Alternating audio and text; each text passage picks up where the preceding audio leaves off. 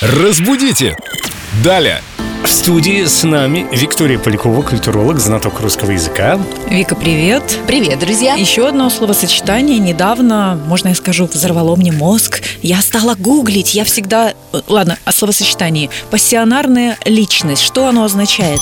Пассионарная личность означает очень активного человека. То есть человека, у которого настолько чрезмерная энергия, что у него словно не 24 часа в сутки, а все 72. И он успевает все. У него есть силы, есть задор, запал. Энергия, Да. да. страсть. И, кстати, Лев Гумилев считал, что именно за такими людьми и будущее, потому что они своей энергией тянут человечество вперед, к развитию, к прогрессу.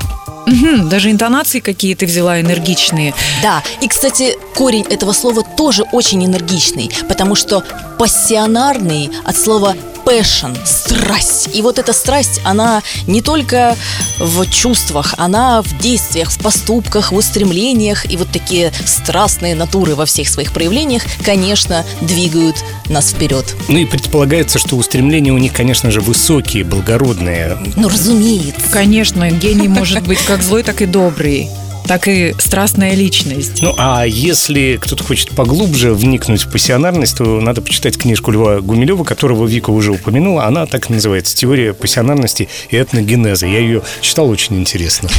Ах, так вот почему ты у нас пассионарная личность. Ну, знаешь, эта книжка, она не может оставить равнодушным человека, э, склонного к пассионарности. Да, у вас пассионарность, батенька. Семен, можно еще раз, как книга называется? В принципе, у Льва Гумилева можно все читать, все в подряд. Ой, И у папы тоже, у Николая. Все подряд можно читать. А мы не забываем читать ваши сообщения. Из группы Эльдо Радио ВКонтакте и WhatsApp Эльдо Радио. Кстати, тоже можно отправлять свои вопросы Виктории Поляковой. 8 911 921 1014. Разбудите! Далее!